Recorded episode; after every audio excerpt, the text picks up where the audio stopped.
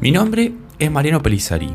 En este podcast voy a hablar de temas que nos atraviesan, que muchas veces pasan por delante de nuestros ojos y no los queremos ver.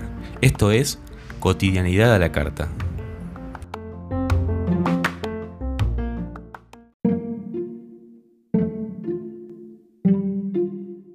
Buenos días, buenas tardes, buenas noches.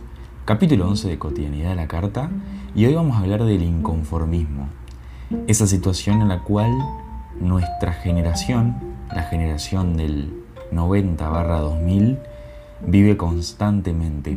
Ayer, en la ciudad de Rosario, en lo que es para mí la mejor cervecería de Rosario, Mosto Cervecerías, estábamos charlando con una amiga y dos chicas que conocimos acerca de qué es la felicidad eh, y un par de conceptos más que eran bastante interesantes porque las edades eran bastante variadas eh, y nos pareció un punto de vista particular tratarlo y ver qué pensaba cada uno.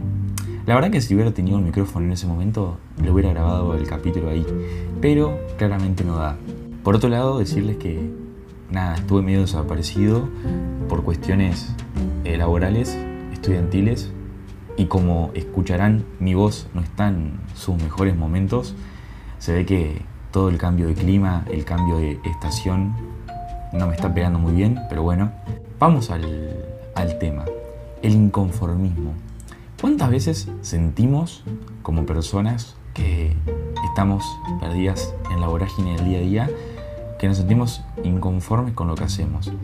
Por ejemplo, ¿cuántas veces hemos vuelto del trabajo? ¿Cuántas veces hemos aprobado el examen final que tanto queríamos y todavía nos sigue faltando un poquito más.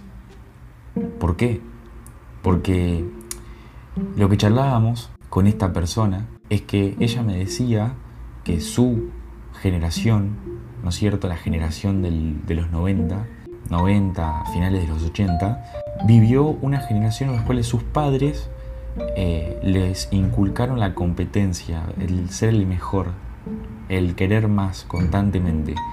Y hoy en día nosotros, los millennials, centennials o como les quieran decir, vivimos una situación totalmente distinta. Por ahí logramos lo que queremos, pero no sentimos esa felicidad, no nos sentimos cómodos, no estamos dentro de esa conformidad que tanto buscamos. La pregunta es, ¿tenemos que sentir esa conformidad? ¿Tenemos que estar felices por los logros que tenemos? ¿Tenemos que estar contentos por las cosas buenas que nos pasan? ¿O simplemente tenemos que vivir? el día a día. ¿Qué decirles? Es una reflexión que a todos nos va a poner patas para arriba y que es para pensarlo. Porque muchas veces cuando estamos en situaciones críticas, en lo personal, estamos buscando esa situación que tanto buscamos. Sea esa pareja, sea eh, la casa propia, sea lograr probar ese final, sea recibirnos o cualquier situación.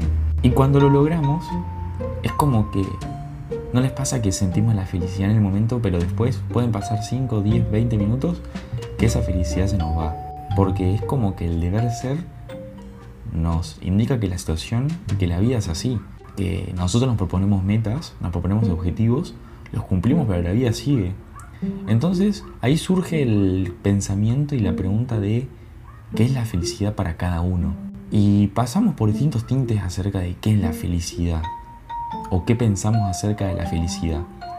Y ella dijo que la felicidad no es algo lineal, no es algo que vivimos todos los días. Y compartí con ella porque la felicidad son momentos de éxtasis, por así decirlo, momentos en los cuales sentimos esa felicidad, sentimos esa alegría. Son momentos, porque la felicidad, en mi opinión, es algo transitorio. Lo podemos vivir en una noche, lo podemos vivir en todo un día, pero no, no busquemos la felicidad máxima. ¿Nunca les pasó esta cuestión de decir, hoy me siento bien, o puntuarse a sí mismo en cierto punto y decir, o en situaciones extrañas, un 8 de 10, un 9 de 10, ¿y por qué no un 10 de 10? Porque nunca vamos a llegar a ese 10 de 10 en lo que nos propongamos o en lo que busquemos. Y la realidad es que si sentimos que estamos en ese 10 de 10, inclusive vamos a lograr lo que es, ¿no es cierto?, la imperfección. Vamos a lograr lo que es el caer en el 8, en el 6 y el decir, ¿por qué no estoy en un 10? Pero cuando estamos en el 10 no nos damos cuenta, no lo valoramos. O simplemente tenemos que tratar de ver, de cómo pensar, de cómo inculcarnos que no todos son 10 de 10. Que por ahí lo bueno y lo positivo es formar parte de algo grande que para uno lo hace grande y seguir. Esta chica me decía ayer, no digo el nombre por una cuestión de, privacidad y porque tampoco lo, lo, lo, hablé con ella de si podía decirlo o no, pero me dijo que le gustaría que, que este tema en este capítulo y por eso lo estoy nombrando. Ella me dice, yo viajé por muchos lugares del mundo, pero pensá que si nosotros viajáramos por todos los lugares del mundo, porque todo el mundo tiene un objetivo o, tiene esa sensación de me encantaría conocer todo. Y me dice, si conociéramos todos los países del mundo, Australia, Nueva Zelanda, si nos, no sé, si pasáramos por todos los lugares que queremos conocer, después, ¿qué pasa después? ¿Qué hacemos cuando llegamos al, al clímax, al punto culmine?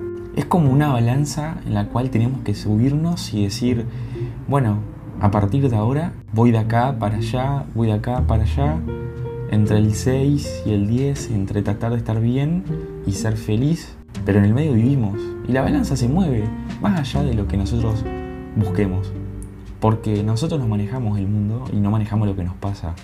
Entonces, también hablamos de la expectativa y ahí surgen un montón de temáticas súper interesantes para charlar y para ponernos a debatir. Creo, para cerrar el capítulo, que somos la generación del inconformismo, pero también tiene que ver con lo que en fin y al cabo nos inculcaron o con lo que el mundo nos inculca o con lo que el mundo nos va llevando a lo que tenemos que ser. Con esto no quiero decir que tenemos que ser unos vagos, claramente no. Uno tiene que avanzar, tiene que crecer y tiene que realizarse. Yo tengo una frase que una persona muy importante para mí me dijo que es, vos ya sos alguien sin un título. Porque por ahí pensamos que si no tenemos un título o si no estamos logrando lo que queremos, no somos alguien. Esto tienen que recordarlo todos y todas. Ya somos alguien, más allá de si tenemos o no un cuadrito en la pared que dice licenciado en... Así que nada, los dejo con esa reflexión. Nos vemos en el siguiente capítulo.